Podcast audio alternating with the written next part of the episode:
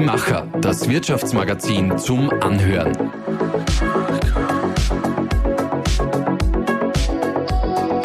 Und hier ist dein Host Susanna Winkelhofer. Was bringt das beste Produkt, wenn es sich nicht verkauft? Sales ist euer wichtigster Skill, eine ernstzunehmende Disziplin, die wie jeder andere Beruf gelernt werden muss. Mit dem Satz bringt unsere heutige Interviewpartnerin Startups zum Nachdenken und in vielen Fällen zum Abheben. Stephanie Bibel sagt, Sales ist geil. Und sie muss es wissen, nach verschiedenen Marketingpositionen bei Konzernen wie Henkel, Microsoft und Red Bull hat sie nun mit ihrem Unternehmen Growth Mastery eine neue Trainingsmethodik für Sales entwickelt. Nebenbei ist sie seit kurzem auch Lektorin für Business Development und Sales Management an der FH Wiener Neustadt. Wir reden heute mit ihr darüber, was genau so geil ist am Verkaufen, warum sie vor allem Frauen davon überzeugen will, dass sie ihr Sales-Potenzial ausschöpfen und wie es gelingt, im Jahr 2023 so richtig durchzustarten. Liebe Stefanie, ich freue mich sehr, dass ich hier bei dir in Wien im 14. Bezirk in deiner wunderschönen Dachgeschosswohnung zu Gast sein darf. Ja, ich freue mich, dass du zu Gast bei mir zu Hause heute bist. Sehr gerne. Jetzt äh, kennst du ja alle Verkaufstricks, nehme ich mal an. ja, einige wahrscheinlich. Aber wenn du jetzt mal so zurückdenkst, wann mhm. hat dich denn das letzte Mal ein Verkäufer, eine Verkäuferin mit etwas überzeugt, von dem du eigentlich gar nicht vorgehabt hast, dass du jetzt da unterschreibst oder dir das kaufst? Mhm. Eine gute Frage. Tatsächlich, glaube ich, ist es natürlich schwierig, mich zu überzeugen, nachdem ich ja wirklich Sales, also nicht nur jetzt acht Jahre selber praktiziere, sondern halt auch jetzt mittlerweile Teams trainiere. Das heißt, ich durchschaue natürlich jeden Trick, jeden Hack oder jeder, ja, ich sage jetzt mal so psychological Tricks, die wir versuchen natürlich anzuwenden. Und dahingehend bewerte ich das natürlich auch sofort. Ja. Also ich glaube, mich kann da eigentlich wenig überraschen. Tatsächlich gab es aber mal vor gar nicht so langer Zeit, vor ein paar Monaten, wirklich ein junges Talent, eine Frau, die mich äh, sehr überrascht hat, muss ich sagen, weil sie hat mir ein E-Mail geschickt und das war nicht nur personalisiert, sondern es war auch relevant. Und sie hat das auch mit einem Video gemacht.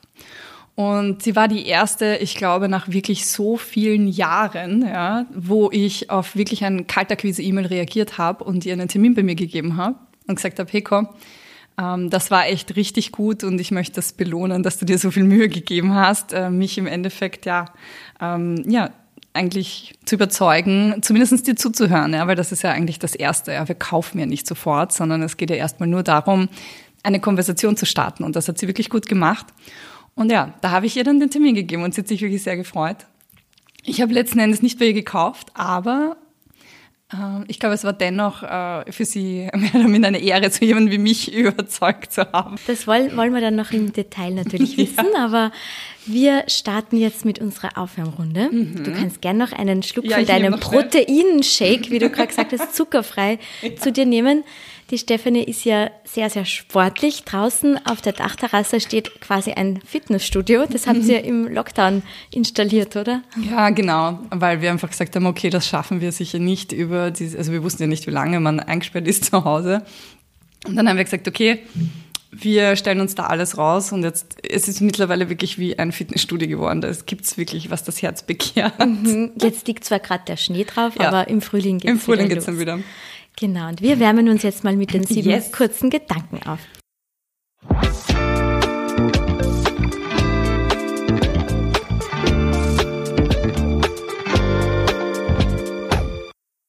Etwas zu verkaufen bedeutet ein Problem zu lösen.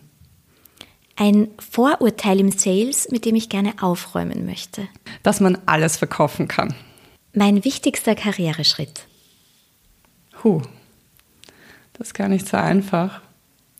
Es gab echt sehr viele spannende Stationen, aber ich denke, es war der, wo ich wirklich zum ersten Mal in die Startup-Szene aus dem Corporate bin und diesen krassen Switch gemacht habe und verstanden habe, dass Karriere nicht bedeutet, eine Karriereleiter raufzugehen. Gedanken mache ich mir im Moment über? Ha, meine Hochzeit.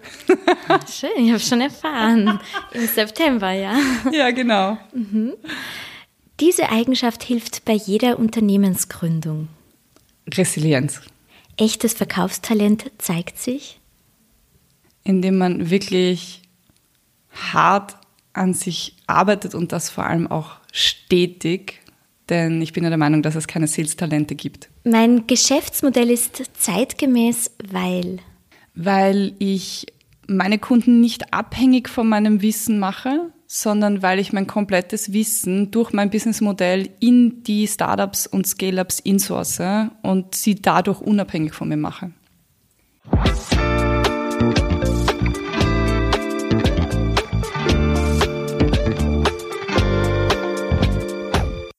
Jetzt muss ich gleich auf deine Aussage, es gibt keine Verkaufstalente eingehen. Ja. Aber das ist ja quasi das Irrtum, das wir alle haben. Hm. Ja, du hast das Talent zu verkaufen, hm. du bist richtig im Vertrieb. Ja. Aber wenn es keine Verkaufstalente gibt, wie wird man denn dann zum Top-Verkäufer, zur Top-Verkäuferin? Ja, ich, ich habe das auch lange geglaubt und auch ich habe mich selbst früher vor acht Jahren noch als Talent bezeichnet, weil ich halt plötzlich, ja, ich war, habe halt im Startup angefangen und bin durch die Decke gegangen, kann man so sagen. Ich habe verkauft besser als jeder andere zuvor. Und man hat dann eben so gesagt, ja, das ist ein Talent.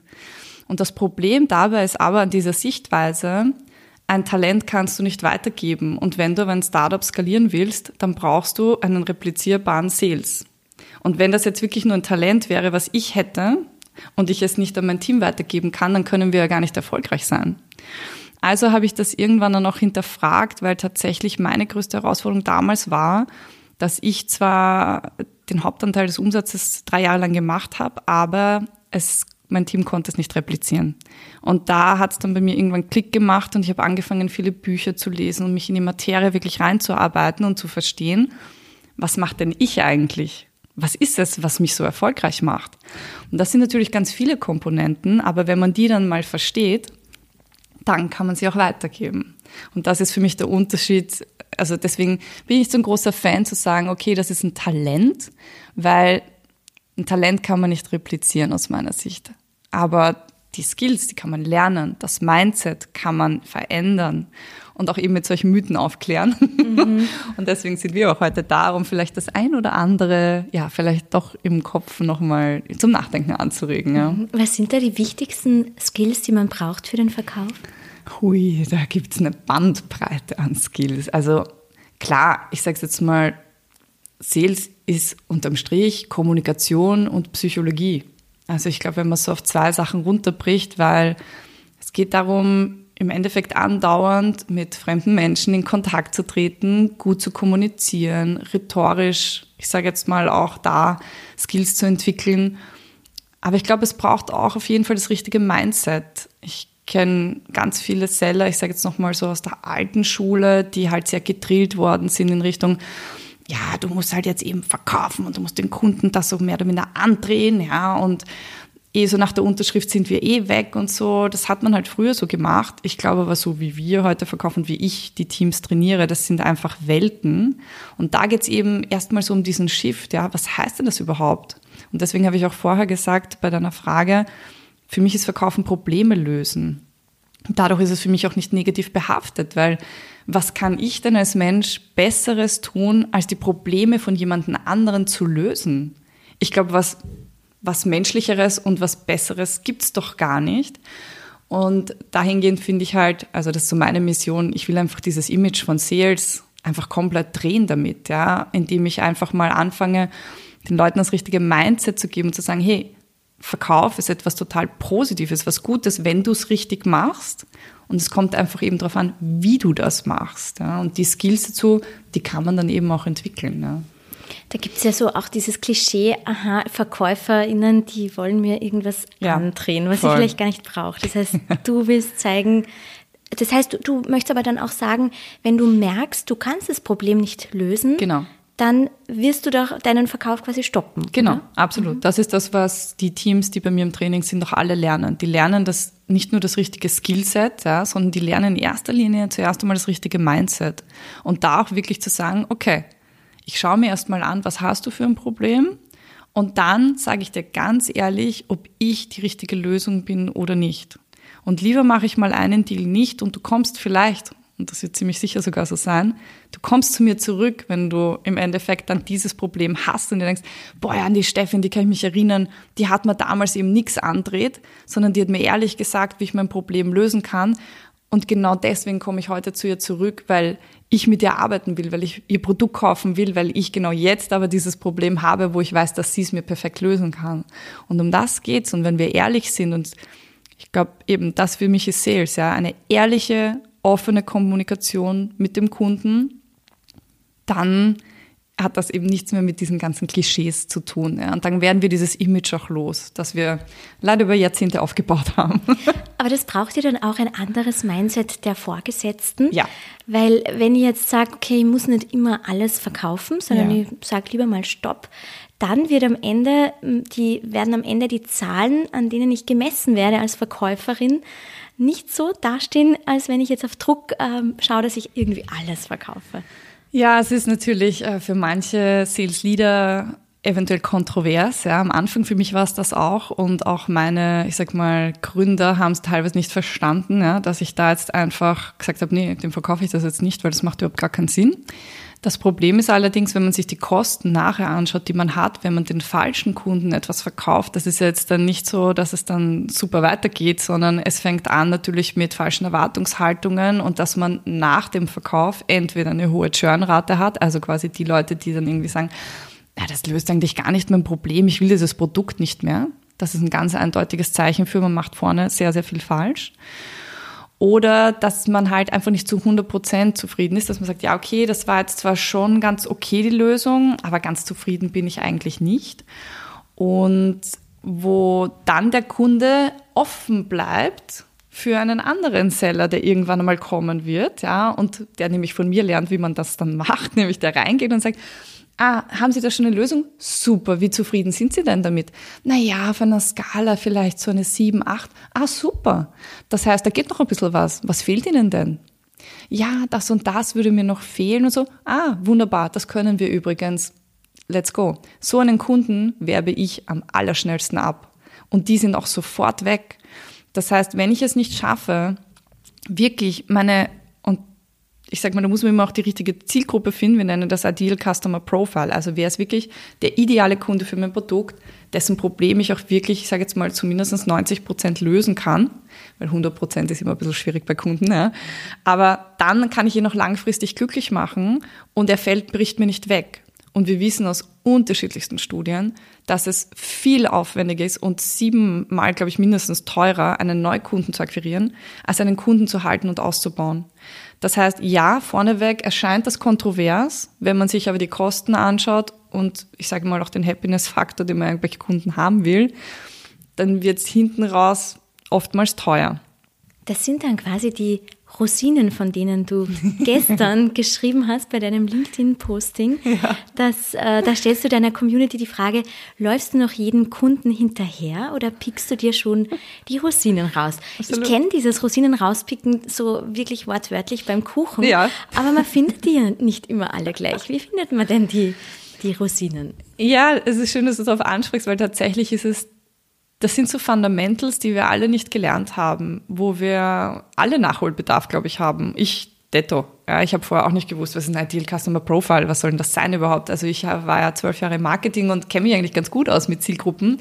Aber da hast du halt so breit gefasste, also gerade aus dem B2C-Umfeld, naja, von 15 bis 50, tendenziell männlich, also quasi eh jeder Zweite, ne? und das ist halt keine, da, da kannst du einfach, ich sage jetzt mal, nicht fokussiert wirklich dein Produkt an den Mann oder an die Frau bringen, weil es passt einfach nicht für jeden. Ja, es gibt, wie ich so schön sage, die gesamte Masse an potenziellen Käufern und dann gibt's aber die, die einfach reifer sind, die einfach jetzt besser passen. Ja. Es gibt gewisse Branchen, jetzt gerade in Covid, ja, da ändert sich das Ideal Customer Profile andauernd. Ja. Weil es gab zum Beispiel Branchen, die davor gesagt hätten, ja, okay, passt, das ist, das Produkt brauchen wir unbedingt und die jetzt aber durch Covid keinen Bedarf plötzlich mehr haben, weil sie sagen, nee, in dem Bereich zum Beispiel stellen wir jetzt nicht mehr ein, dieses Tool brauchen wir jetzt aktuell nicht, weil wir recruiten nicht. Und andere Branchen zum Beispiel durch Covid massiven Bedarf haben an neuen Mitarbeitern und plötzlich jetzt anfangen, ihre zu recruiten, die Leute nicht finden und offen sind für Tools. Und das kann sich derzeit andauernd ändern, ja, mit Covid, der Krise, you name it, ja. Und das ist auch das, wo ich immer sage, okay, ihr müsst einerseits flexibel bleiben, ja, und euch andauernd dem Markt anpassen. Dafür brauche ich aber diese Fundamentals, die ich begreifen muss erstmal, auf was es denn tatsächlich ankommt. Und diese, wirklich diese fokussierte Ansteuerung von Zielgruppen oder von diesem Ideal Customer Profile, das ist wie Magie. Wenn ich mal wirklich die gefunden habe, die jetzt bereit sind, für das Problem haben, jetzt bereit sind, auch Geld auszugeben, das Budget haben und da sozusagen mich austoben kann, dann macht halt auch Sales wahnsinnig viel Spaß, ja, weil ich eben Leute anrufe, die deren Problem ich lösen kann, ja, und die einfach happy sind, dass es mich gibt und die glücklich sind, Geld auszugeben, weil sie einfach wissen, danach lässt ihr Schmerz einfach nach. Und genau die muss ich identifizieren und die können sich halt auch oftmals sehr schnell ändern. Das ist dieser Spaß, von dem du ja. viele überzeugen möchtest. Du hast ja gesagt, ähm, du postest deshalb so regelmäßig auf LinkedIn, ich glaube seit gut einem Jahr, sogar ja. jeden Tag ja. oder jeden Tag unter der Woche zumindest, genau. damit mehr Frauen sehen, wie geil Sales sein kann und damit die dann in den Vertrieb kommen. Also was genau ist denn da so geil dran? Also ich muss ja auch sagen, ich war super skeptisch. Ich war zwölf Jahre im Marketing und mein O-Ton war zwölf Jahre lang na, in Sales gehe ich fix nicht. Ja. Und einmal hat mich einer in den zwölf Jahren kurz mal reingeschmissen, einer meiner Manager, und ich habe es mal ausprobiert und ich war, ich war richtig gut. Ja. Ich war, ich habe alle Männer in den Schatten gestellt damals. Das liegt auch daran, dass Frauenstimmen zum Beispiel am Telefon, ich habe sehr viel Cold Calling gemacht, eine, eine wirklich sehr viel höhere Conversion Rate haben, als wenn ein Mann anruft. Also wir haben schon ein paar Waffen, ein paar Geheimwaffen und wir sind natürlich wahnsinnig empathisch. Ja. Also Frauen haben wahnsinnig gute Grundvoraussetzungen, eigentlich erfolgreich im Sales zu sein. Sie sind tendenziell nämlich auch zu vorsichtig. Das ist da, wo ich sie nochmal anders trainieren muss als Männer. Männer sind eher drüber, Frauen eher drunter, was so das Selbstbewusstsein angeht. Aber wenn man Frauen wirklich, ich sag mal, ermutigt und motiviert und ihnen zeigt, hey, schau, das ist nicht aufdringlich, ja, du bist noch nicht lästig, bei weitem noch nicht, dann sind die wirklich Geheimwaffen. Und ich habe dann ja doch zwölf Jahre durchgehalten im Marketing und es, ist, es hat sich dann einfach so ergeben. Also mir hat es auch schon Jahre vorher bei Microsoft haben sie mir auch immer gesagt, du gehörst in Sales. Und ich habe nein, nein, nein. Und dann kam es halt so durch, durch das erste Startup, äh, wo ich einfach die Chance bekommen habe. Und dann habe ich es einfach probiert und habe gedacht, okay, das ist das macht echt richtig Spaß, ja. Das ist anders eben, als was ich es mir vorgestellt habe. Dieses Bild, das auch ich im Kopf hatte, wie viele andere auch. Und ich habe dann für mich einfach nach ein paar Jahren erkannt, okay, ich muss ja Sales nicht so leben, wie das da anscheinend propagiert wird oder wie das andere tun. Ich lebe das halt nach meiner Fasson und mache das nach meinen Werten.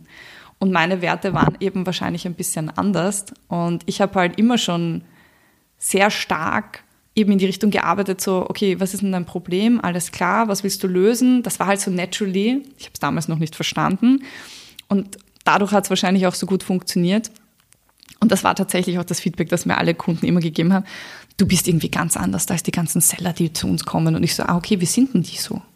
Und ich habe das am Anfang gar nicht verstanden, weil ich hatte ja keinen Referenzwert. Ja. Wie sind die so? Was ja, wie die sind die so? Ja, die, die kommen halt gleich so eben mit der Pitchkeule, ja. Also es wird immer gleich, egal ob jetzt in der Akquise oder dann noch im Termin, ja, es wird gleich das Produkt gezeigt, das Produkt gepitcht. Das ist es, das kann es, das sind wir, ja. Und ich war halt immer ganz anders, ja. Ich habe das immer komplett umgedreht. Ich habe auch ganz andere Präsentationen gebaut. Ich habe mich da eher an Keynote-Speaker orientiert, anstatt jetzt mein Produkt oder so das sind wir, in so vielen Ländern sind wir tätig. Also ich meine, das ist ja so der Klassiker, den man kennt. Ja, hey, da kommt noch der Logofriedhof. Ja? Und äh, dann gehen wir rein in die Produktfeatures. Und das, das interessiert niemanden. Ja? Also das ist ja eigentlich, das holt die Leute einfach nicht ab. Sondern was interessiert sie? Was interessiert sie? Die, also meine Pitches sozusagen schauen einfach komplett anders aus. Da gehe ich erstmal rein in, okay, was ist denn eigentlich das Problem? Was hat denn dein Problem eigentlich für Auswirkungen auf dich, auf dein Business? Okay, was könnte dann jetzt eine mögliche Lösung sein? Und was könnten die Benefits dieser Lösung sein? Und dann ganz zum Schluss kommt quasi nur mein Produkt, um zu proven, dass es das auch kann, was ich vorher versprochen habe. Und ich komme da gar nicht drin vor. ich zeige da überhaupt nichts über mein Unternehmen oder wer wir sind oder wie wir entstanden sind. Wenn das den Kunden interessiert, dann wird er mich sowieso fragen. Dann erzähle ich ihm gerne Background Story. Aber ich versuche, dass mein ganzer Pitch sich, ich sage jetzt mal mindestens zu 80, 90 Prozent nur um meinen potenziellen Kunden dreht. Weil dem ist das egal. Ich sage mal in erster Linie, wer ich bin, wie ich heiße, wie ich entstanden bin, der hat ein Problem und der will ein Problem lösen. Und der will jetzt nicht zehn Jahre mit irgendwelchen Geschichten betütelt werden. Ja. Und das ist ein, ein, ein wahnsinniger Unterschied. Also Pitches, die ich halt noch immer sehe, sind wirklich zu über 90 Prozent ganz stark verbesserungswürdig. Ja. Und das ist der Grund, warum es auch nicht, ich sage jetzt mal, so gut performt, wie es performen könnte wahrscheinlich. Du hast von den Waffen der Frauen gesprochen. Ja. Also abgesehen von der Empathie, die man ja Frauen durchaus mehr nachsagt als Männern. Hm. Was sind denn das noch für Waffen? Also ich kenne Gott sei Dank mittlerweile ganz viele Frauen im Sales. Und neben der Empathie, die absoluter Gamechanger ist. Also jeder, der empathisch ist, ist im Vertrieb schon mal Gold wert.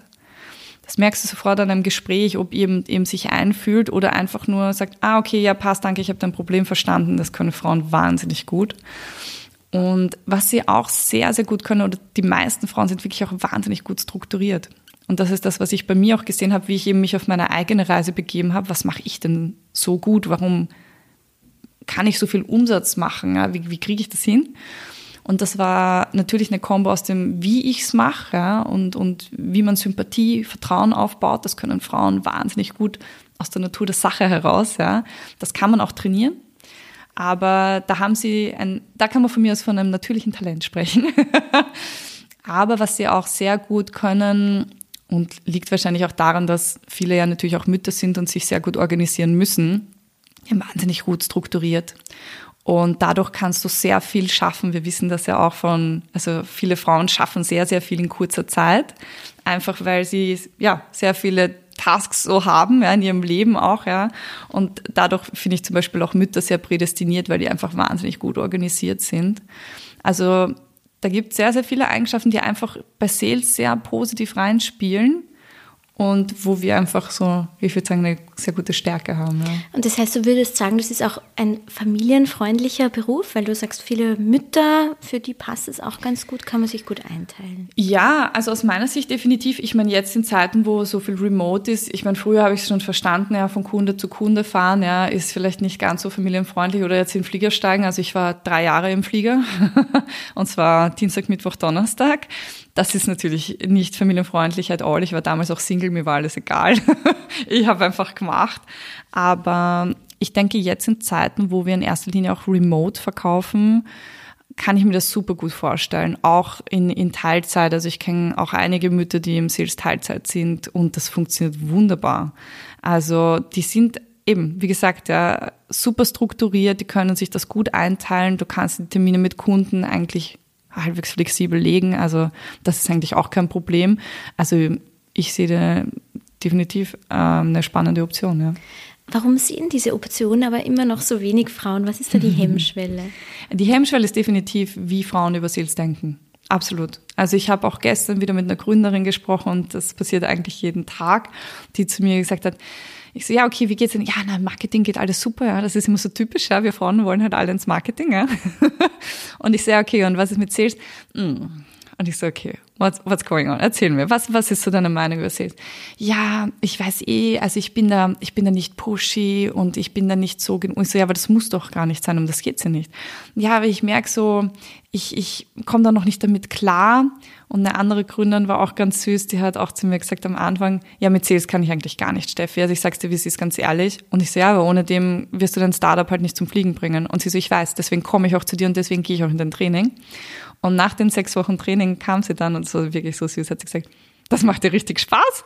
Und ich so, ja, genau um das geht. Ja, es geht darum, ähm, und sie so, ja, ich kann mit deiner Denkweise wieder über dieses eben Mindset-Shift, ja, also da passiert echt mehr Mindset-Shift bei manchen als Skillset. Mhm. Hat sie auch gesagt, ich kann mit dem einfach wahnsinnig jetzt gut arbeiten, wie ich jetzt über Sales überhaupt denke. Und das hat bei mir den Knoten gelöst. Gar nicht so jetzt, klar weiß sie jetzt, wie sie ein Discovery Call macht und wie sie das macht und welche Skills sie anwendet, zu welchem Zeitpunkt, wie sie mit Einwänden umgeht. Natürlich, das macht sie sicherer. Aber trotzdem, dass wenn du eine Blockade hast, ja, im Kopf, im Mindset, dann, dann helfen dir die besten Skills einfach nicht.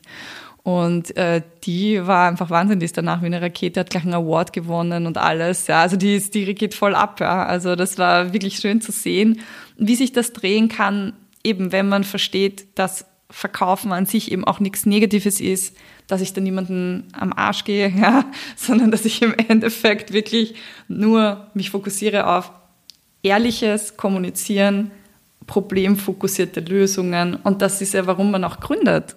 Ich gründe ja, um ein Problem zu lösen. Ne? Sonst würde, ich, würde es dieses Unternehmen ja gar nicht geben.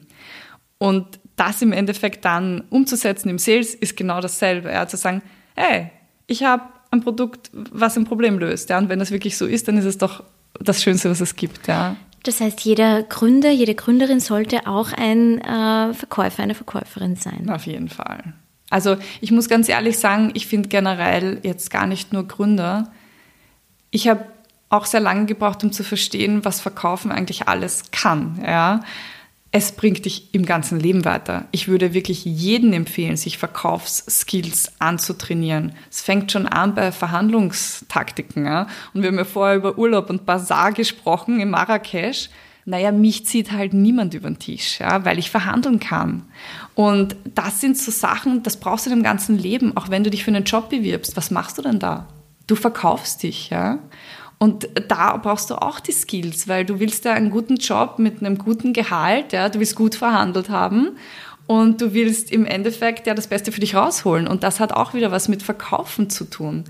Und ich glaube, im ganzen Dating, andere, anderer Punkt, ja, daten. Wenn du datest, verkaufst du dich, ja, weil du setzt dich dahin, du kennst den anderen noch nicht, du schaust erstmal, okay, was will der, was will ich, matcht das oder matcht das nicht? Es ist eigentlich dasselbe Prinzip.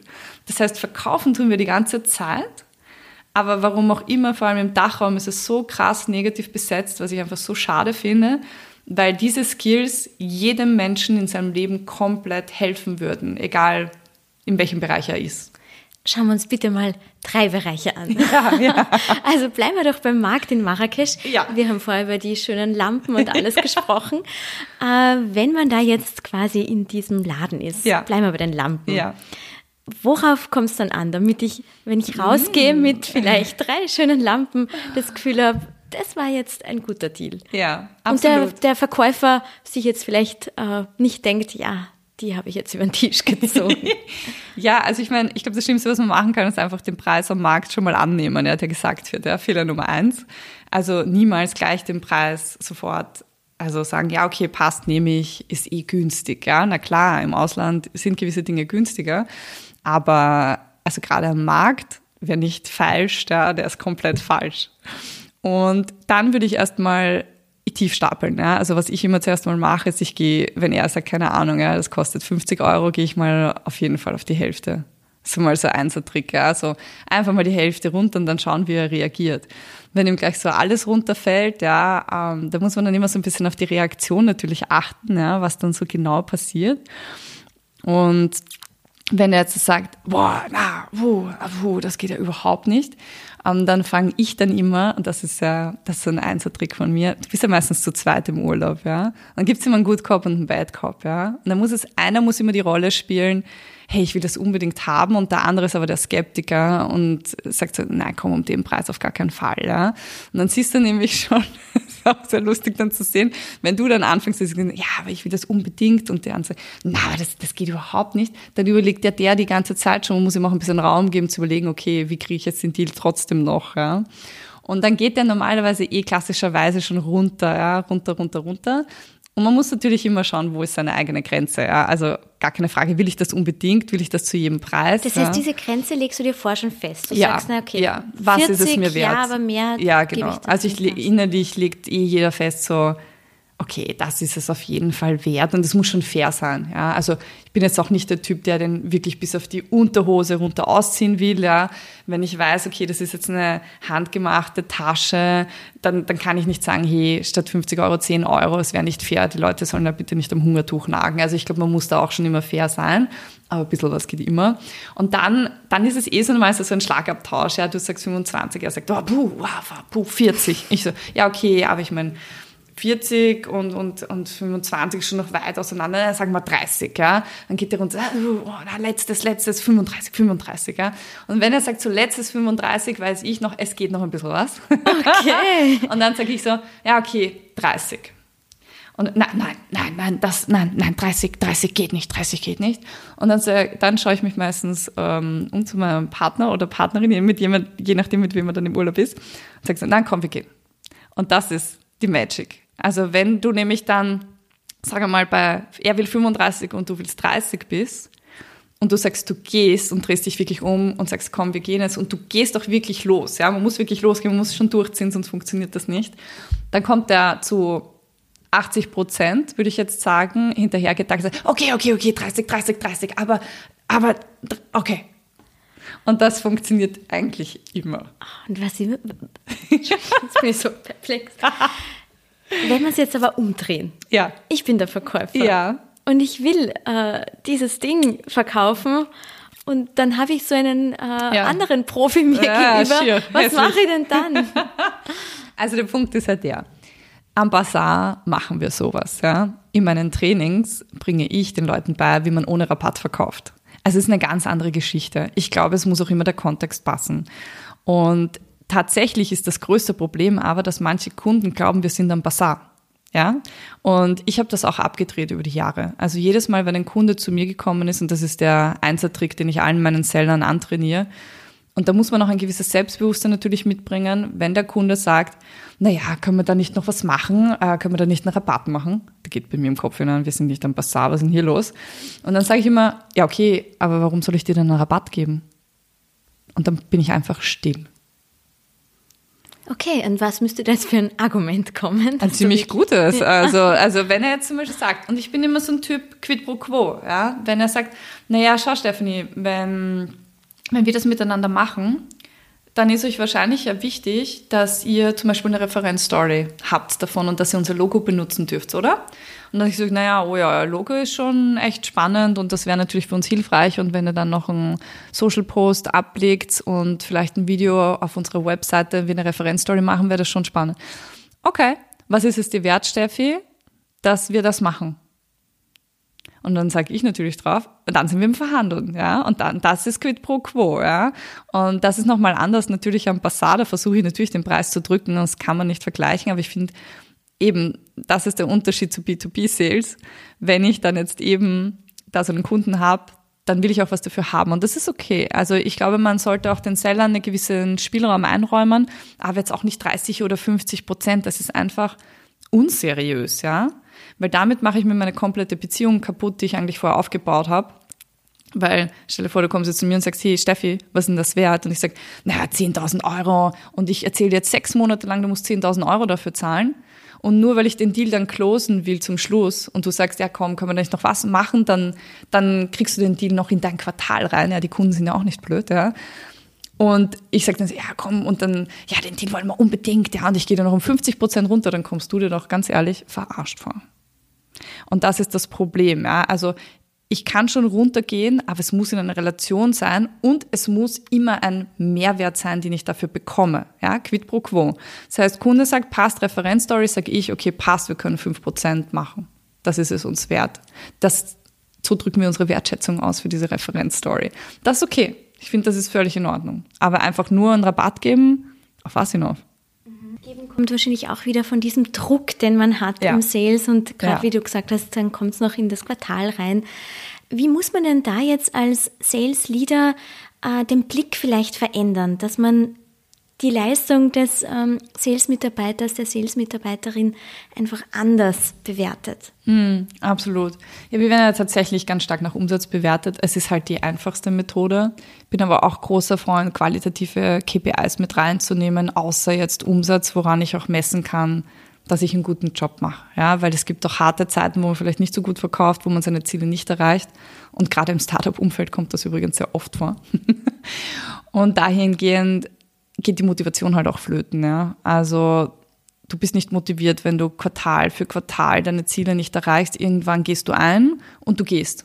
Und deswegen haben wir auch eine wahnsinnige Fluktuation im Sales, weil der Druck enorm hoch ist und die Ziele teilweise viel zu hoch gesteckt werden. Also utopisch hoch einfach, was nicht realistisch ist und was auch nicht gut kalkuliert wurde vom Head of Sales oder vom Sales Leader. Und oder er hatte keine Macht, sich gegen die Gründer oder gegen die Investoren durchzusetzen. Das ist natürlich nochmal eine andere Nummer. Und dahingehend glaube ich schon, dass es sehr wichtig ist, dass auch der Head of Sales wirklich seine Rolle wahrnimmt, indem er einerseits auch das Team schützt und sagt, okay Leute, ihr da oben, diese Ziele, das ist utopisch, das geht so nicht aber auf der anderen Seite auch seinen Mitarbeitern, seinen Sellern zeigt, wie sie dorthin überhaupt kommen. Ja, also ich muss ihnen schon den Weg auch zeigen können und kann halt nicht nur da sitzen und sagen, hey, die Umsätze passen nicht, ja, jetzt gibt's einmal Gas. Ja, das habe ich auch schon gehört.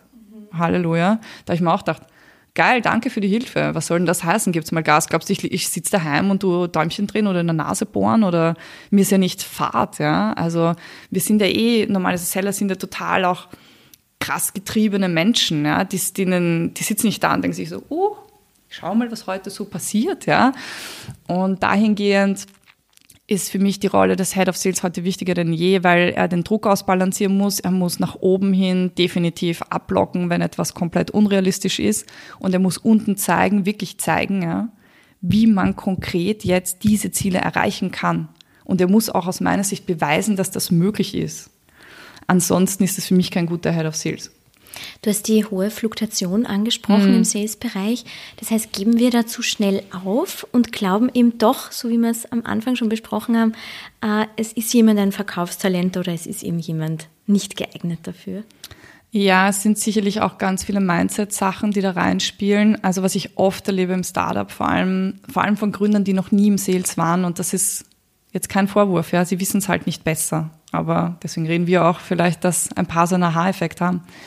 Also was so wahnsinnige Irrglauben sind, dass wenn einer Verkäufer war, dann kann er alles verkaufen. Das ist wirklich absoluter Schwachsinn. Ja. Also ich kenne Startups, die haben zum Beispiel auch Handyverkäufer eingestellt, der soll jetzt Software verkaufen. Und man möge meinen, naja, das ist doch nicht so weit voneinander entfernt. Das ist ein komplett anderer Sales-Prozess, ja. Das ist eine komplett andere Art des Verkaufens. Und ich kann nicht einfach jemanden, und das ist das Problem, was wir leider machen. Wir denken uns, ja, ja, der wird schon, ja, der wird schon machen und den setzen wir jetzt dahin und dann macht er eh, weil klar, der Gründer hat das Sales-Know-how nicht. Also muss er, weil er es eben nicht hat, sich darauf verlassen, dass der seinen Job irgendwie hinkriegt. Aber der kriegt es leider auch dann nicht hin, weil er auch nicht weiß, wie. Und der zweite Irrglaube, der ganz oft dazu führt, dass Fluktuation sehr hoch ist, ist, wir verschenken halt im Startup die Titel. Ja, das ist so. Du bist halt sehr schnell ein Senior. Also, wenn du ein Jahr dabei bist, bist du halt plötzlich ein Senior.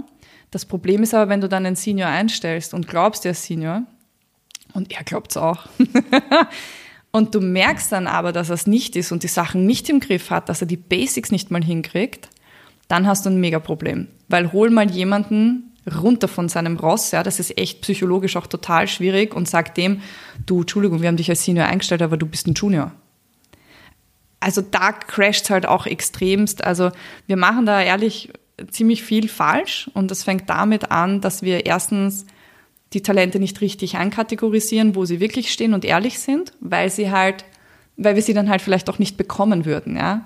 Weil jeder will halt fettes Gehalt und einen Wunschtitel, der sich super anhört. Aber das fliegt dir auf jeden Fall um die Ohren, wenn dem nicht so ist. Und da, da kommt halt die, die Unzufriedenheit natürlich auch sehr, sehr schnell. Und das Zweite, was wir richtig schlecht machen, ist Onboarding. Das ist eine, also eine Vollkatastrophe. In wirklich eigentlich jedem Unternehmen, auch wo ich war, wo ich ongeboardet wurde. Das ist einfach, ich weiß nicht, warum wir das nicht hinbekommen. Das ist eigentlich keine Rocket Science. Aber was läuft da schief? Boah, einfach alles. Also im Startup hast du entweder kein Onboarding, fangt schon mal an. Das ist so, ja, okay, jetzt bist da, das ist übrigens unser Produkt und da ist dein Computer und jetzt geht's halt einmal los. Oder wenn es zumindest ein Startup ist, das schon ein bisschen später dran ist, dann hast du halt ein schlechtes Onboarding. Ja? Aber es ist entweder keins oder ein schlechtes. Und schlecht heißt für mich, es ist einfach nur eine Produktschulung und du kriegst ein paar Tools an die Hand und das war's. Also das ist dann so quasi halt eine Stufe besser und du kriegst vielleicht noch so ein bisschen eine Intro von den Heads, ja. So, hey, so läuft der Laden bei uns und so. Ja, okay, fein. Aber wirklich, ich habe seltenst ja, einen wirklichen Onboarding-Plan gesehen über zum Beispiel die ersten sechs Monate. Ja. Was kannst du nach einem Monat? Wo musst du stehen? Was kannst du nach zwei Monaten? Nach drei, nach vier, nach fünf und nach sechs? Weil ich würde auch sagen, sechs Monate dauert es schon, je nachdem, wie lang der Sales-Zyklus ist von einem Produkt, ja, dass man mal wirklich drinnen ist. Ja. Die Zeit muss man einem schon geben. Und dann will ich, wenn ich das ja festgelegt habe, dann kann ich auch diese Milestones tracken. Ist ja super einfach, oder? Die Erwartungshaltung ist klar, das ist will ich, dass du nach einem Monat, dass du wir da stehen. Da will ich, dass du nach zwei Monaten stehst. Und dann ist ganz klar, wo ich als sozusagen Mitarbeiter darauf hinarbeite und ich aber als Head of Sales auch diesen Mitarbeiter bewerten kann. Und dann habe ich schon mal die, das erste halbe Jahr super skizziert. Und dann kommt für mich ein Career Development Plan. Und ganz klar, wann ich welchen Titel kriege und welche Kompetenzen ich erreicht haben muss. Und nicht so, hey, du bist jetzt zwei Jahre dabei, du bist jetzt Senior. Ich meine, da denke ich mir so, hä? Nur weil ich zwei Jahre dabei bin? Das ist doch kein, was ist das für ein Kriterium, ob ich jetzt was kann oder nicht kann? Deswegen bin ich kein Senior. Also da finde ich, müssten wir viel mehr reinarbeiten. Okay, wo willst du dich denn hinentwickeln? wo, wie bauen wir dich auf? Also ich zum Beispiel Corporates wie Microsoft, ja, die sind da sicher aus meiner Sicht zumindest das Einzige, wo ich es richtig gemacht, richtig gesehen habe, sage ich jetzt einmal, weil da hast du so einen Dreijahresplan und wo willst du dann eigentlich hin? Willst du in einer Rolle bleiben? Willst du in eine andere Rolle gehen? Und da wirklich zu sagen, okay, du willst zum Beispiel in eine Leadership-Rolle, passt, dann kriegst du jetzt Leadership-Training.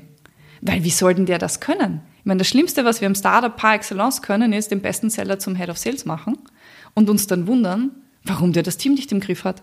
Mhm. Na, wie soll er denn das können? All das, was er für den Job braucht, hat er noch nie gemacht. Und da finde ich immer da, da haben wir so wirklich, da machen wir fatale Fehler, die einfach richtig viel Geld kosten.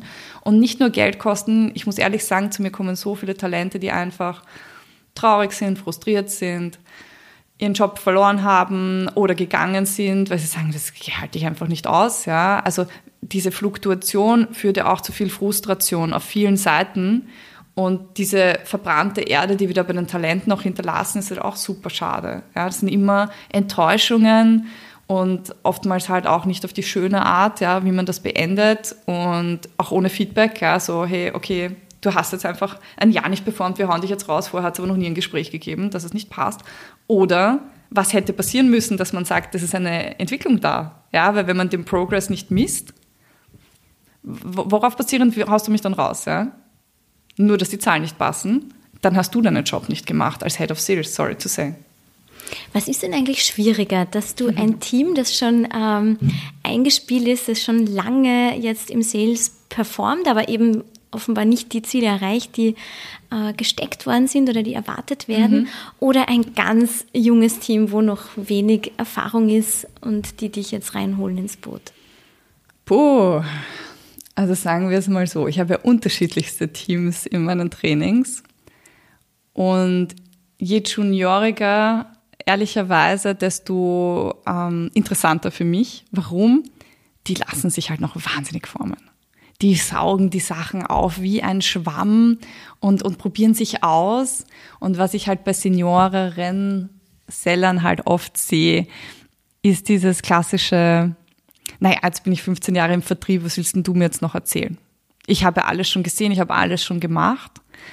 Und das finde ich halt super schade, weil ich tatsächlich jetzt nach vielen Jahren im Sales der Meinung bin, du lernst im Vertrieb nicht aus. Es ist unmöglich. Es ist wirklich unmöglich. Ich lese jetzt mehr Salesbücher denn je und viele sehen mich halt als so Sales-Expertin. Ich sehe mich gar nicht so. Ich denke mir so, boah, ich weiß eigentlich gar nichts, ja, gefühlt. Also je mehr ich, also ich sehe so, es gibt so ein Syndrom, je mehr man weiß, desto mehr denkt man, man weiß gar nichts. In dem bin ich eigentlich jetzt ein bisschen drinnen. Das ist für mich manchmal auch so ein bisschen, okay, weiß ich wirklich alles? Sollte ich nicht noch ein Buch nochmal lesen zu dem Thema oder sollte ich nicht nochmal das machen oder warte, ich kaufe mir den Kurs? Also ich konsumiere jetzt mehr denn je. Ich, das Coole ist, aber ich verstehe es jetzt auch mehr denn je. Also ich hätte es vor acht Jahren sicherlich nicht so kapiert, ja. Und jetzt kann ich aber das alles auch aufsaugen wie ein Schwamm und nochmal meine Skills auch verbessern und das natürlich in meinen Trainings nochmal anders weitergeben, was sie ausprobieren können, wie sie das vielleicht nochmal anders machen. Und da muss ich sagen, sind Juniors weitaus formbarer. Also wenn man mir auch, ich sag mal, zwei Leute hinstellt, einen unerfahrenen Junior, der aber coachable ist, versus einem Senior, der super weit ist, aber sich nicht coachen lässt, dann bin ich beim Junior. Definitiv. Geht es da nicht auch oft um so Glaubenssätze, die man schon so verinnerlicht hat? Hm. Was sind das zum Beispiel für Glaubenssätze? Ja, ich, also vielleicht so ein bisschen, wie ich vorher gesagt habe, ja, dieses, ich habe eigentlich eh schon alles gemacht und alles gesehen. Ähm, was, was soll ich da jetzt noch großartig lernen? Ich glaube, das ist etwas, das dich komplett blockiert, aber wahrscheinlich auch in jedem Beruf. Also es gibt äh, eh wahrscheinlich wenig Berufe, wo man sich nicht weiterentwickeln muss, ja, die immer gleich sind. Ja, okay, vielleicht so ein Fließbandarbeiter. Ja. Also da ist es halt wirklich immer gleich, aber auch der wird sich wahrscheinlich weiterentwickeln wollen und nicht immer dasselbe machen. Aber Sales wird wahnsinnig unterschätzt. Vor allem durch die Digitalisierung haben wir jetzt nochmal ganz andere Wege. Ich meine, wir reden jetzt über, ich experimentiere gerade mit ChatGPT, ja, wo ich mir vor ein paar Monaten noch dachte oder gesagt habe, na bitte, was will AI denn im Sales uns großartig wegnehmen? Und ähm, da bin ich jetzt anderer Meinung, nachdem ich schon sehe, wie sich das entwickelt und dass die AI Texte für uns schreibt. Es gibt genug Tools da draußen, die das auch schon seit Monaten machen, aber es war noch nichts so, dass ich ja irgendwo gesagt hätte, okay, das wird uns gefährlich. Ich glaube, umso wichtiger ist es eigentlich, dass wir uns weiterentwickeln als natürlich, ich sag mal, Menschen und da noch mehr Mehrwert zeigen, warum man eigentlich mit uns Sellern sprechen soll. Weil es gibt ja genug Studien, die ja auch leider aufzeigen, dass die Generationen ab Millennials, da gehöre ich auch dazu, und jünger, dazu tendieren, ich glaube, so zwei Drittel durch den Sales-Prozess zu gehen, ohne einen Seller sehen zu wollen. Die wollen einfach sich das zusammensuchen, die Informationen haben und im besten Fall nicht mit dem Seller sprechen wollen. Aber woher kommt das denn? Weil wir einfach keinen Mehrwert bringen seit Jahrzehnten nicht. Und weil wir jetzt Sales eben anders leben müssen, ja, weil wir eben weggehen müssen von diesem, da ist mein Produkt, ja, also meistens so Oldschool-Seller, ja, die ich kennenlerne, das ist so ein Klassiker, ja. Die machen ihren Job schon gut. Die sind auch erfolgreich bis zu einem gewissen Grad, ja, aber die verstehen dieses, dieses neue Game einfach überhaupt nicht. Ja, dieses, wie kann ich eigentlich meine Produktivität durch Tools nochmal massiv steigern? Wie kann ich eigentlich, indem ich meinen Pitch komplett umdrehe und weggehe von meinem Produkt, ja, was sie halt ewig gelernt haben, hin zu wirklich einem Problempitch, wie kann ich dadurch noch erfolgreicher sein? Ja, und ich glaube, dieser Erfolg, den die haben, auf dem sitzen sie halt, ja, und denken sich so, ja, ich bin eh erfolgreich was wollt ihr mir denn eigentlich noch erzählen? Ich mach's doch eh super. Ich, ich finde es aber schade, weil meistens aus denen, wenn die coachable wären, du nochmal so viel mehr rausholen könntest, weil sie ja das Fundament haben, ja. Die machen ewig Sales, die haben alles gesehen. Und wenn du bei denen zu diesem Mindset-Shift hinbekommst, dann könnten die aber auf einer Welle fliegen, die sie vorher noch nie geflogen sind. Da braucht es halt die Bereitschaft mal dazu. Ja, absolut. Und das sind auch so Seller, die dann vor mir stehen und sagen, ja, das mit LinkedIn, nein, das brauche ich nicht. Ja, wo ich mir auch denke, okay, akzeptiert ich, ist okay. Aber ich finde es schade. Ich finde es schade, wenn man nicht offen ist, neue Dinge auszuprobieren. Bleiben wir gleich bei LinkedIn. Ja, mein Lieblingsthema. Ja, du postest da ja wirklich äh, jeden Tag mm. unter der Woche. Ja. Wie gelingt dir das denn jetzt schon über ein Jahr lang? Ja, tatsächlich war das am Anfang gar nicht so einfach. Ich habe auch nicht so angefangen. Also ich bin tatsächlich, glaube ich, auf LinkedIn sogar über ein Jahr aktiv und ich habe mit zweimal die Woche angefangen. Zwei Posts pro Woche. Und es ist daher entstanden, dass ich einen Blog gemacht habe, wo ich eben über Sales, Tipps, Hacks, was auch immer schreibe, Strategien. Und habe mir gedacht, okay, der Blog, wie soll denn da Traffic hinkommen? und ich wollte jetzt nicht für Traffic zahlen, das war ein Hobby. Und dann habe ich mir gedacht, okay, ich fange jetzt einfach an, auf LinkedIn zu posten und schau mal, ob das funktioniert. Es hat überhaupt nicht funktioniert. Also ich habe ja fatale Fehler am Anfang natürlich Anfängerfehler gemacht und habe halt eben nur meine externen Links zum Blog gepusht. Ja, das mag LinkedIn natürlich überhaupt nicht, weil die wollen die Leute auf der Plattform halten. Und dann habe ich irgendwann angefangen, das zu verstehen, dass das so nicht funktioniert und habe halt eben dann diese Content Pieces angefangen zu streuen. Und das war zart. Also es war wirklich zart. Die ersten sechs Monate waren der Horror, aber man hat mich gewarnt. Also man hat schon gesagt, du, das wird ein Zeitl dauern, Steffi bis das Spaß macht, weil du wirst zwei, drei Likes haben und du wirst dich urbemüht haben. Und es ist sehr, ja, sehr frustrierend und das war es auch. Und dann gab es so eine Grenze, es war ganz lustig, ich hätte gesagt, so bei 1500 Followern da habe ich, an, da hab ich angefangen, dass da Traction kommt und dass, dass man spürt, dass sich was tut. Und da war ich noch immer bei zwei Posts die Woche. Und ich habe eine Sache gehabt am Anfang, da habe ich urgestruggelt, eben dieses, oh Gott, was soll ich jetzt heute wieder schreiben? Ja, so, puh. Dabei hat man eh so viele Sachen, aber man, man muss das erstmal in sich rein trainieren. Auch das ist ein Training. Wie du dauernd zu Ideen kommst und du hast den ganzen Tag Ideen, du verstehst es nur noch nicht, weil du die Awareness nicht dafür hast. Und ich habe dann Folgendes gemacht, man sagt so schön, da gibt es ja so Swipe-File, das ist eh in vielen Branchen bekannt.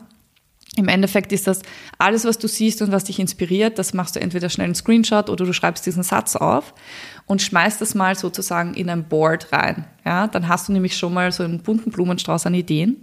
Das kann man zum Beispiel auch noch ankurbeln und triggern, indem man sich Newsletter abonniert zu seinen Themenbereichen. Gibt ja auch ganz viel, wo man so sagt, ah ja, wow, spannendes Thema, dazu will ich auch was schreiben.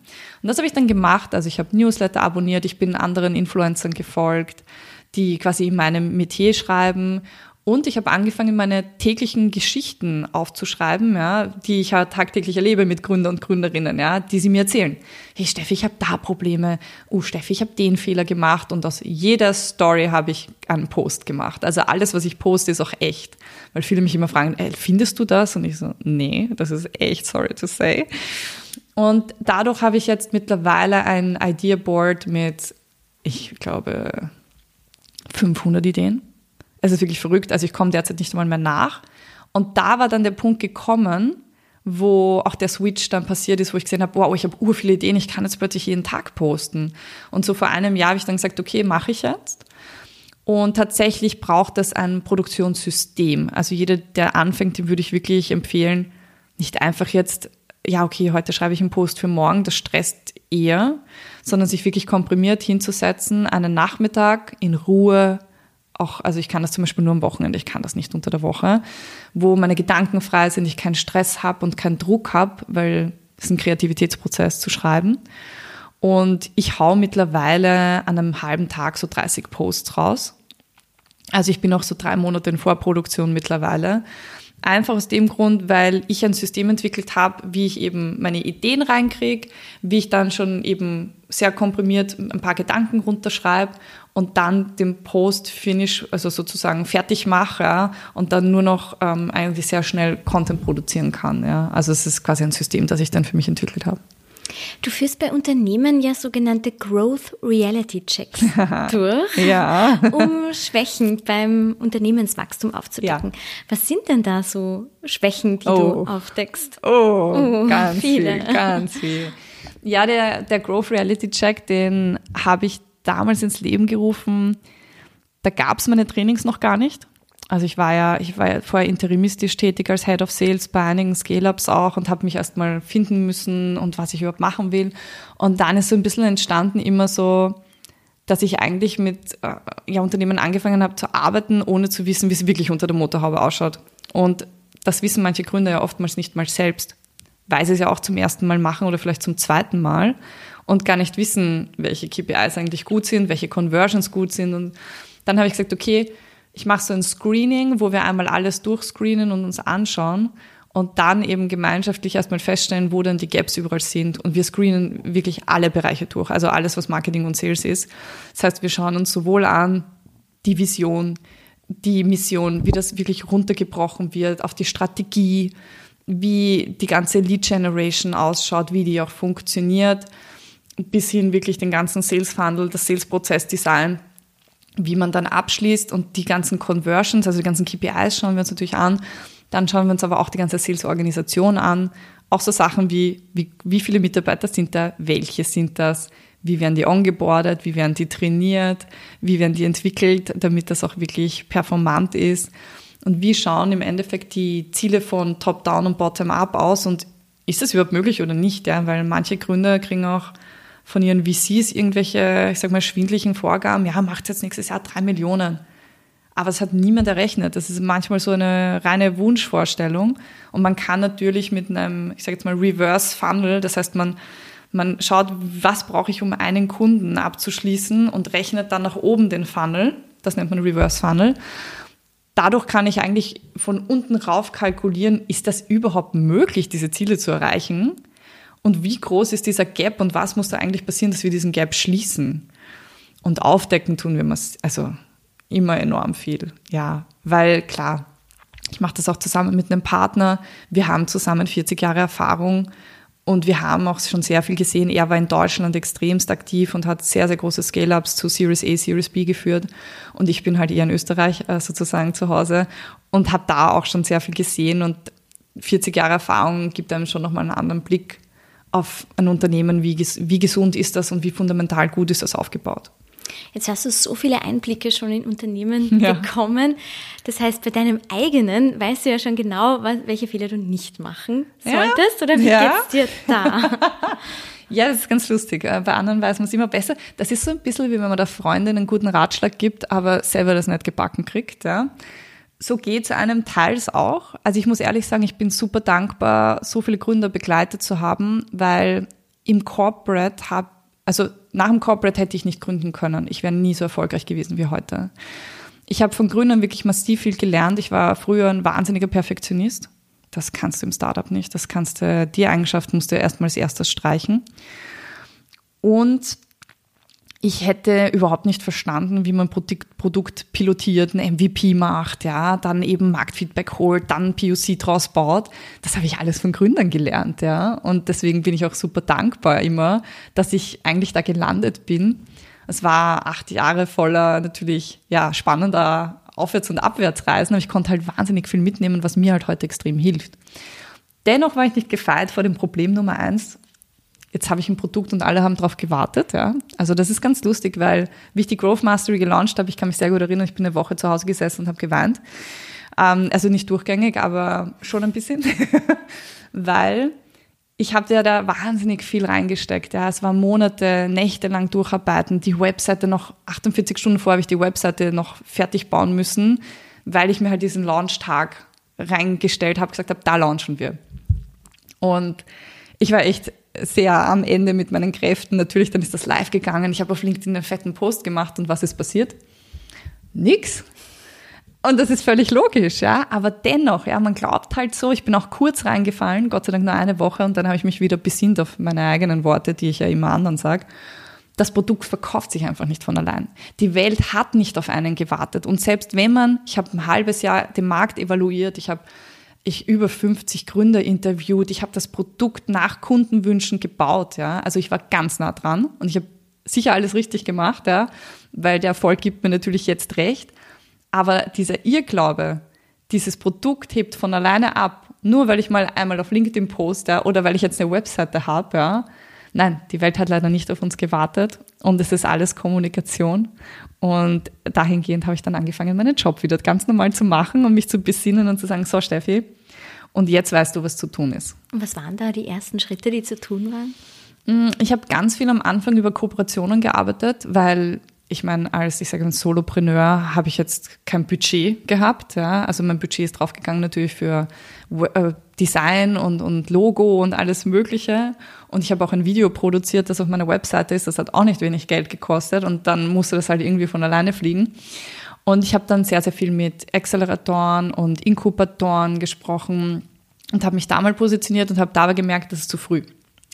Also Startups, die noch ganz früh sind und Gründer, wenn die noch nicht auf die Fresse geflogen sind, geben sie kein Geld für Sales aus, was super schade ist. Aber das ist die Erkenntnis, die ich damals gehabt habe. Und wir haben, also ich habe dann auch ein bisschen meine Strategie geändert und später angesetzt bei Startups, die eben schon angefangen haben, erste Seller einzustellen, die dann meistens eben schon ein Investment haben oder eben Geld eingesammelt haben in irgendeiner Form, dass sie halt auch schon erste Kunden haben und sich einen Seller leisten können, weil dann können sie sich auch mein Programm leisten. Und ich würde jetzt nicht sagen, dass mein Programm teuer ist, aber das war die Erkenntnis, dass man ganz früh einfach den Need noch nicht versteht nach Sales. Auch etwas, das ich hoffe, irgendwann verändern zu können am Markt, was ich mir groß auf die Fahne geschrieben habe, dass das eigentlich Skills sind, die man von Anfang an braucht. Und dann habe ich ein bisschen meine Strategie geändert, auch mein Produkt geändert. Und es hat sich generell, ja, in den, in den Monaten sehr viel, am Anfang natürlich dauernd verändert, verändert, verändert. Und auch jetzt verändert sich gerade wieder einiges. Also es ist jetzt gerade wieder ein neues Programm dazugekommen, dafür ein anderes weg. Also wir haben auch da die Programme jetzt final, ich glaube, für dieses Jahr sehr gut aufgestellt. und sehr klar gemacht, was es ist und für was wir das machen. Du sprichst jetzt immer von wir, das genau. heißt, ihr seid äh, wer genau alle? Ähm, es ist so, ich bin, ich habe mich auch für ein anderes Businessmodell entschieden, wie, vielleicht viele andere das gemacht hätten. Ich habe beschlossen für mich, ich möchte eigentlich Solopreneurin bleiben. Ich will keine Mitarbeiter einstellen, möchte einfach diese Verantwortung nicht, weil ich habe mich nicht selbstständig gemacht, um selbst und ständig zu sein. Ja, diesen Spruch hasse ich nämlich wie die Pest, wenn man den zu mir sagt. Sondern ich will frei sein. Ich will unabhängig sein. Und dafür muss ich nicht also reich werden. Ja, also ich meine, jedem seine Ziele, alles fair enough. Ich habe ganz klare eher Grenzen mir gesetzt, weil ich schon jemand bin, der sehr ehrgeizig ist und habe gesagt, okay, mehr als das will ich gar nicht verdienen. Und ich finde immer, dass man im Team einfach stärker ist und man kann auch Team anders leben. Ich habe zwei Partner, die auch selbstständig sind und die im Endeffekt mit mir in den Programmen arbeiten. Einfach weil ich der Meinung bin, ich habe zwar auch eine sehr breite Kompetenz, aber ich bin sicher nicht in jedem Thema der Beste. Und ich möchte aber, dass meine Trainings die besten am Markt sind. Und so gesehen habe ich mir zum Beispiel mit Björn Schäfer schon vor einem Jahr, also das hat sich gut gematcht, weil er auch so ein bisschen auf der Orientierungssuche war und sein eigenes Unternehmen äh, Rowing Aid eben aufbaut.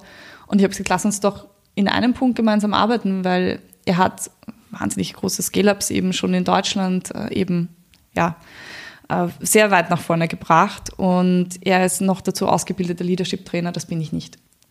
Und wir haben ja ein Leadership-Programm, und ich bin wahnsinnig gut, den Head of Sales beizubringen, wie sie wirklich das ganze Operational Excellence nenne ich das immer, ja, operativ auf die Straße bringen, wie sie eben Sales-Prozess Design machen, wie sie Sales Cycles kürzen können, welche Techniken sie in Teams beibringen, bis hin zu Pitch, ja, wie baue ich jetzt wirklich den Pitch richtig für das Team? Also das sind so meine Kernkompetenzen. Und er ergänzt das wahnsinnig gut mit seinen Leadership-Kompetenzen. Ja, wie suche ich denn wirklich die richtigen Seller? Wie finde ich die? Wie baue ich die auf? Wie trainiere ich die? Wie motiviere ich die? Also ganz viele Fragen, die er da Gott sei Dank ähm, sehr, sehr gut beantwortet und da das Programm einfach nochmal so viel mehr ist ja, und so schön aufwertet. Also ich hätte es natürlich alleine machen können, aber ich finde es auch so einfach viel spannender für ja, unsere Kunden. Mhm.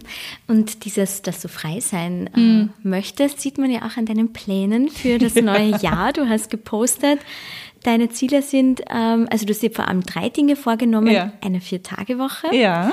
Keine Meetings vor 10 Uhr mhm. und mehr Investitionen in dich selbst. Und dann ist eigentlich noch ein viertes. Du möchtest ein, ein digitaler Nomade werden. ja, tatsächlich. Also ich habe ich meine, jeder Selbstständige weiß das ja. Wir arbeiten am Anfang extremst viel rein, um da mal klar, man hat am Anfang natürlich auch Angst. Ja? Also ich bin da auch gesessen, wie ich dann gesagt habe, okay, ich mach's jetzt. Und dann war so, sitze ich da allein in meiner Wohnung, in meinem kleinen Homeoffice und denke so, cool, und jetzt? Ja, und dann kriegt man schon so Panikschübe und denkt sich so, okay, also kauft da überhaupt irgendjemand mal was bei mir? Wahrscheinlich, weiß ich nicht. Ja, also es sind ganz viele Fragen, die man sich stellt. Und dann ist aber Gott sei Dank bei mir sehr gut angelaufen. Also ich war im Gründerprogramm und es ist sehr, sehr gut, sehr schnell angelaufen. Ich war auch sehr schnell quasi ausgebucht. Ja. Also das bist du als Selbstständiger auch schnell, weil so viele Kunden kannst du eh nicht nehmen.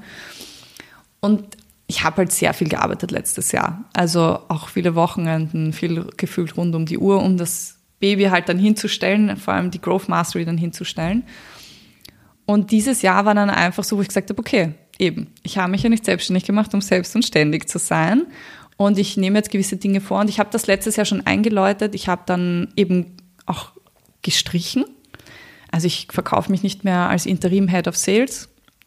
Habe ich einfach gesagt, höre ich jetzt auf Ende des Jahres, bin aus meinen Mandaten rausgegangen, die ich hatte und habe das einfach beendet. Das heißt, das ist schon mal massiv weggefallen und habe auch einfach mir Grenzen gesetzt und habe gesagt, okay, ich arbeite jetzt nur noch, also arbeiten, ja, Montag bis Donnerstag. Für mich ist es kein Arbeiten, deswegen ist es immer so, ja, es macht ja wahnsinnig viel Spaß, deswegen kann ich auch nicht aufhören. Aber ich sag mal, aktiv möchte ich sein, Montag bis Donnerstag von eins bis um sechs. Da kann man sich auch bei mir reinbuchen, da ist alles offen, da habe ich immer ein offenes Ohr.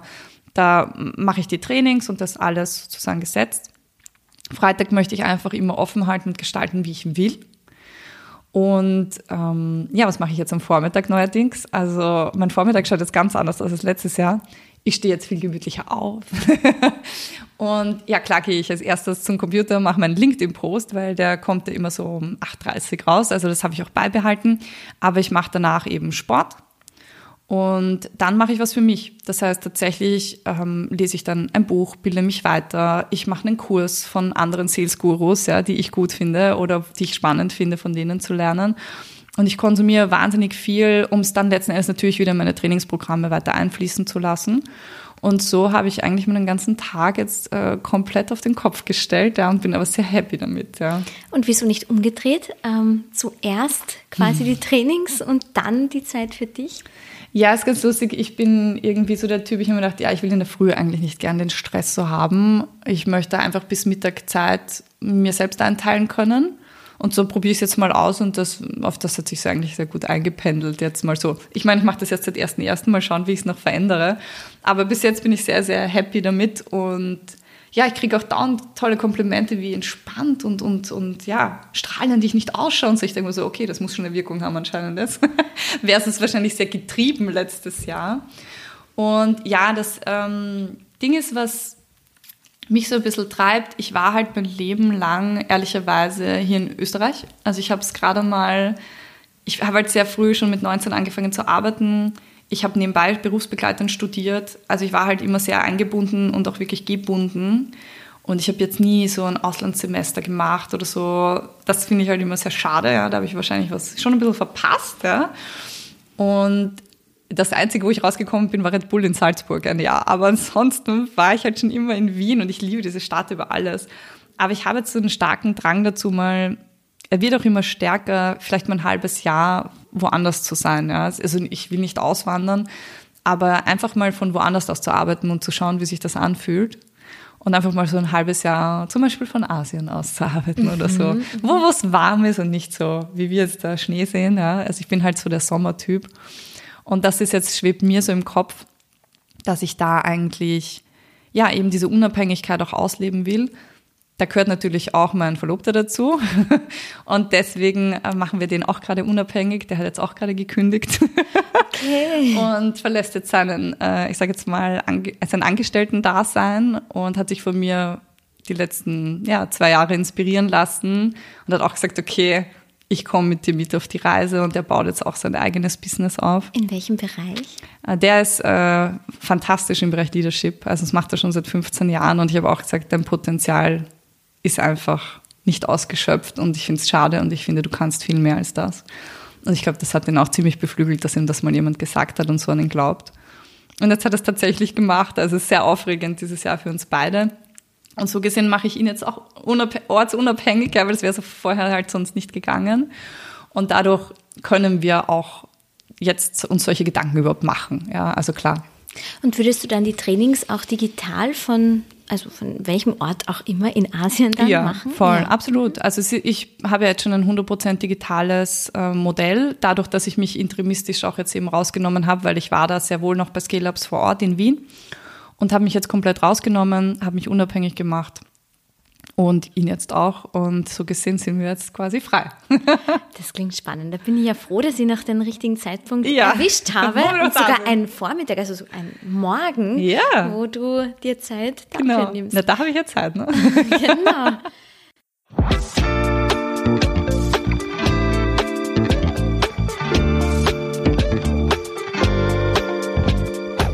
Dann kommen wir schon zu unserem allerletzten mhm. Teil.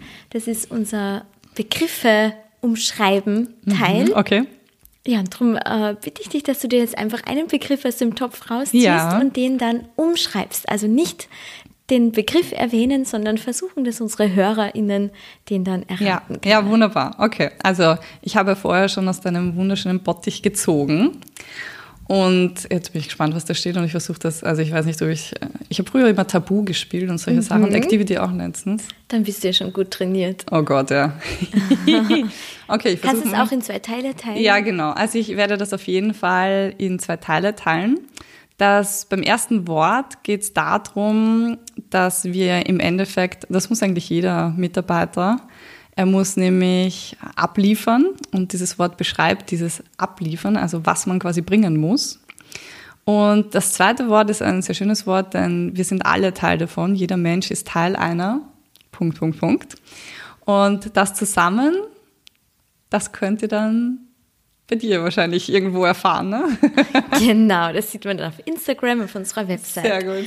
Lieber Stephanie, vielen Dank. Du hast ganz viele neue Tipps, also ich glaube wirklich neue, ja. äh, für alle, die in irgendeiner Form verkaufen. Und du hast ja ganz am Anfang gesagt, eigentlich müssen wir das alle tun. Also ja. das sind Tipps für jeden. Ja, absolut, absolut. Also ich hoffe, ich konnte einige, die uns zuhören heute, ein bisschen inspirieren und vielleicht auch ein bisschen das Image von uns im Sales verändern. Und ja, hoffe, ihr konntet einiges mitnehmen.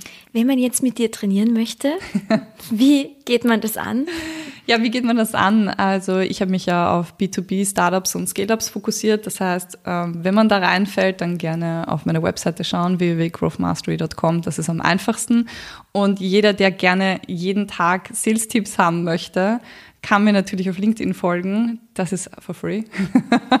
und so gesehen kann da vielleicht man auch, ja, was mitnehmen kann man auf jeden Fall, ich habe eigentlich zu Recherchezwecken angefangen, dir zu folgen. Und jetzt freue ich mich aber jeden Tag, es ist schön, echt gelungen. Schön, danke Danke, schön. Stefanie, und ich alles Gute. Dir.